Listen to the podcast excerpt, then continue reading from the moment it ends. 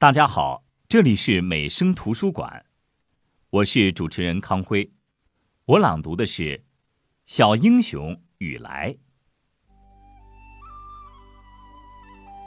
晋察冀边区的北部，有一条还乡河，河里长着很多芦苇。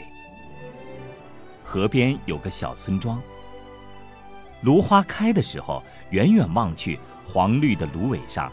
好像盖了一层厚厚的白雪。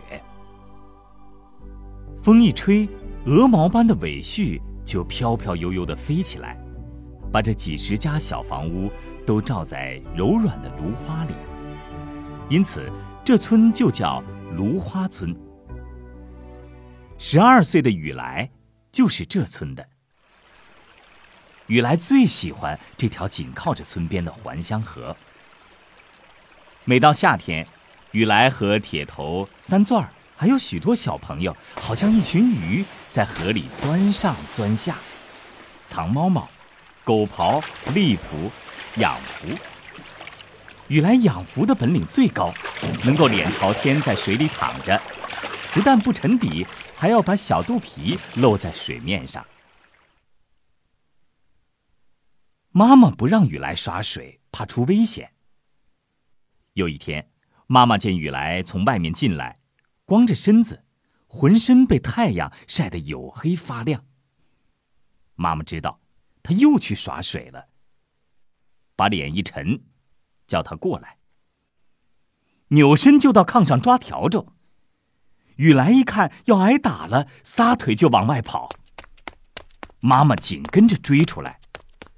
雨来一边跑一边回头看，糟了！眼看要追上了，往哪儿跑呢？铁头正赶着牛从河沿回来，远远的向雨来喊：“往河沿跑，往河沿跑！”雨来听出了话里的意思，转身就朝河沿跑。妈妈还是死命追着不放，到底追上了。可是雨来浑身光溜溜的，像条小泥鳅，怎么也抓不住。只听见“扑通”一声，雨来扎进河里不见了。妈妈立在河沿上，望着渐渐扩大的水圈，直发愣。忽然，远远的水面上露出个小脑袋来。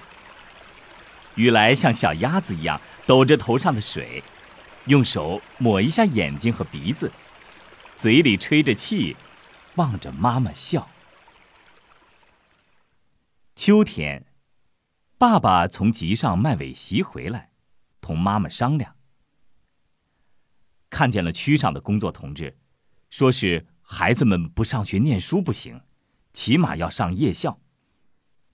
叫雨来上夜校吧，要不将来闹个睁眼瞎。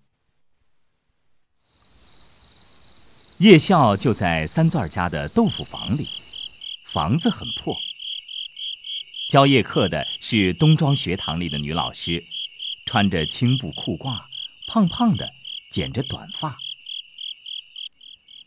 女老师走到黑板前面，屋里嗡嗡嗡嗡说话的声音立刻停止了，只听见哗啦哗啦翻课本的声音。雨来从口袋里掏出课本，这是用图纸油印的，软鼓囊囊的。雨来怕揉坏了，向妈妈要了一块红布，包了个书皮，上面用铅笔歪歪斜斜的写了“雨来”两个字。雨来把书放在腿上，翻开书。女老师斜着身子，用手指点着黑板上的字，念着：“我们是中国人，我们爱自己的祖国。”大家就随着女老师的手指，齐声轻轻的念起来：“我们是中国人，我们爱自己的祖国。”有一天，雨来从夜校回到家，躺在炕上背诵当天晚上学会的课文。可是背不到一半，他就睡着了。不知什么时候，门吱扭响了一声。雨来睁开眼，看见闪进一个黑影。妈妈划了根火柴，点着灯，一看，原来是爸爸出外卖席子回来了。他肩上披着子弹袋，腰里插着手榴弹，背上还背着一杆长长的步枪。爸爸怎么忽然这样打扮起来了呢？爸爸对妈妈说：“鬼子又扫荡了，民兵都到区上集合，要一两个月才能回来。”雨来问爸爸说：“爸爸，远不远？”爸爸把手伸进背里，摸着雨来光溜溜的脊背，说：“这哪有准儿呢？说远就远，说近就近。”爸爸又转过脸对妈妈说：“明天你到东庄他姥姥家去一趟，告诉他舅舅。”就说区上说的，叫他赶快把村里的民兵带到区上去集合。妈妈问：“区上在哪儿？”爸爸装了一袋烟，吧嗒吧嗒抽着，说：“叫他们在河北一带村里打听。”雨来还想说什么，可是门哐啷响了一下，就听见爸爸走出去的脚步声。不大一会儿。什么也听不见了，只从街上传来一两声狗叫。第二天吃过早饭，妈妈就到东庄去，临走说晚上才能回来。过了晌午，雨来吃了点剩饭，因为看家不能到外面去，就趴在炕上念他那红布包着的识字课本。忽然听见街上咕咚咕咚有人跑，把屋子震得好像摇晃起来，窗户纸哗啦哗啦响。雨来一咕噜下了炕，把书塞在怀里就往外跑，刚要迈门槛进来一个人，雨来正撞在这个人的怀里。他抬头一看，是李大叔。李大叔是区上的交通员，常在雨来家落脚。随后，听见日本鬼子呜里哇啦的叫。李大叔忙把墙角那盛着一半糠皮的缸搬开。雨来两眼愣住了。咦，这是什么时候挖的洞呢？李大叔跳进洞里说：“把缸搬回原地方，你就快到别的院里去，对谁也不许说。”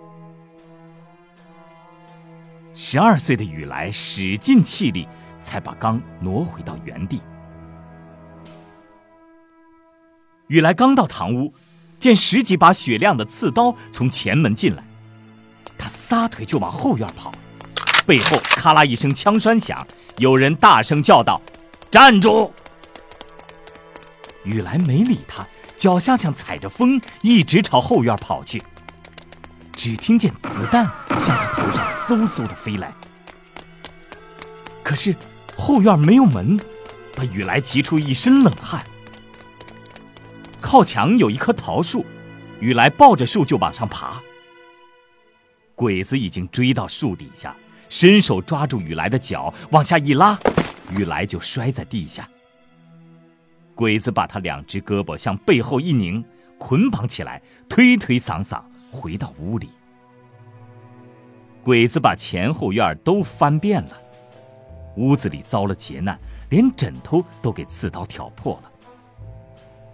炕沿上坐着个鬼子军官，两眼红红的，用中国话问雨来说：“小孩，问你话，不许撒谎。”突然望着雨来的胸脯，张着嘴，眼睛睁得圆圆的。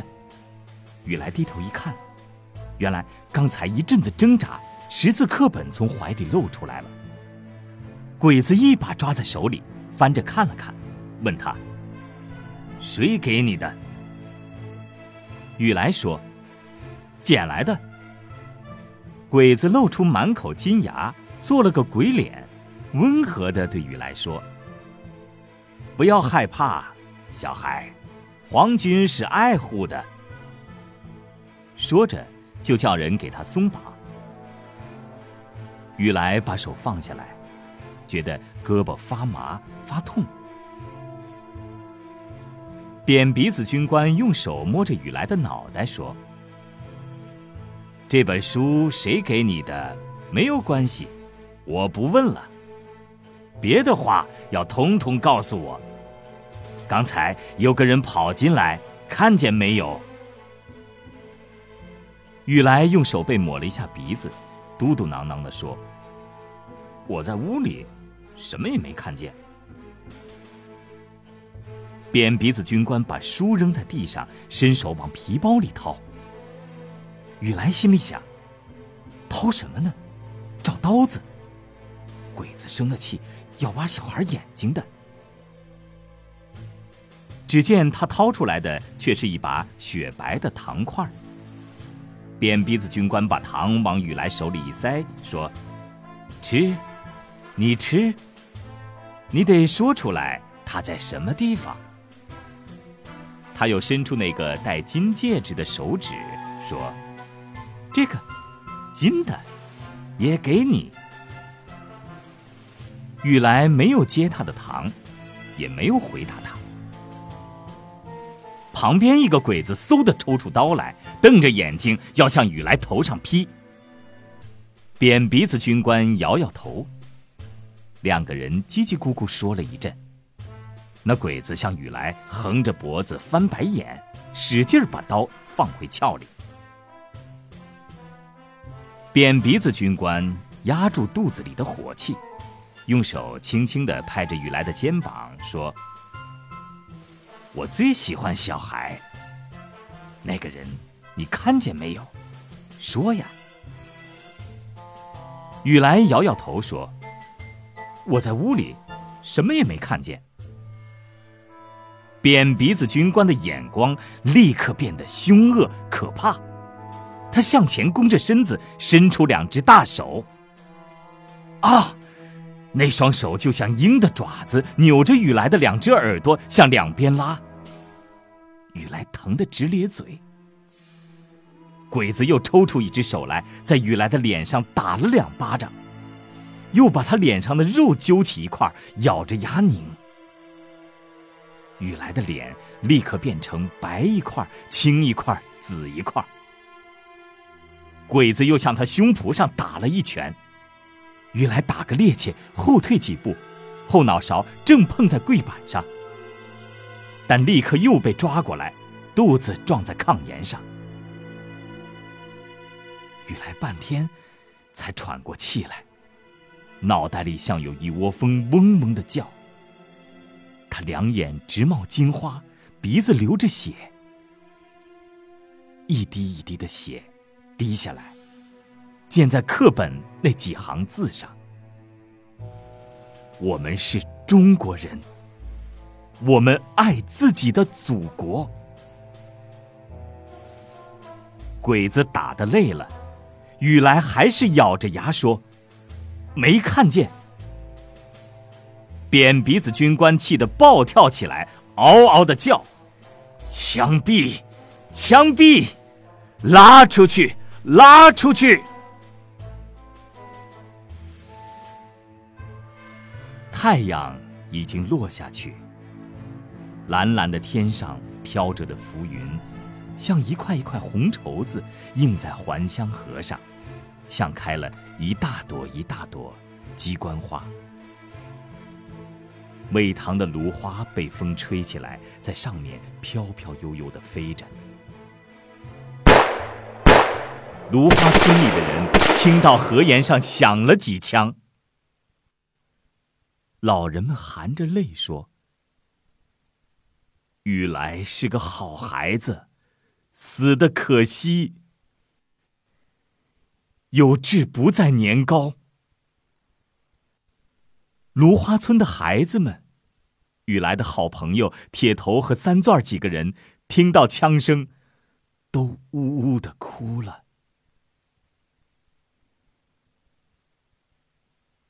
交通员李大叔在地洞里等了好久，不见雨来来搬缸，就往另一个出口走。他试探着推开洞口的石板，扒开尾叶。院子里空空的，一个人影也没有，四处也不见动静。忽然，听见街上有人吆喝：“豆腐啦，卖豆腐啦！”这是芦花村的暗号。李大叔知道敌人已经走远了。可是，雨来怎么还不见呢？他跑到街上，看见许多人往河沿跑，一打听才知道，雨来被鬼子打死在河里了。李大叔脑袋轰的一声，眼泪就流下来了。他一股劲儿的跟着人们向河沿跑，到了河沿。别说尸首，连一滴血也没看见。大家呆呆的在河沿上立着。还乡河静静的，河水打着漩涡，哗哗的向下流去。虫子在草窝里叫着。不知谁说。也许鬼子把雨来扔在河里，冲走了。大家就顺着河岸向下找。突然，铁头叫起来：“啊，雨来，雨来！”在芦苇丛里，水面上露出个小脑袋来。雨来还是像小鸭子一样抖着头上的水，用手抹一下眼睛和鼻子。扒着芦苇，向岸上的人问道：“鬼子走了？”哈！大家都高兴的叫起来：“雨来没有死，雨来没有死。”原来，枪响以前，雨来就趁鬼子不防备，一头扎到河里去。鬼子慌忙向水里打枪，可是，我们的小英雄雨来。已经从水底游到远处去了。